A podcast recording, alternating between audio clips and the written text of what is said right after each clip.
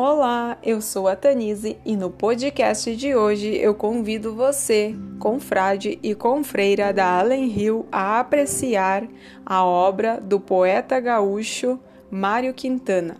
A poesia se chama Autorretrato.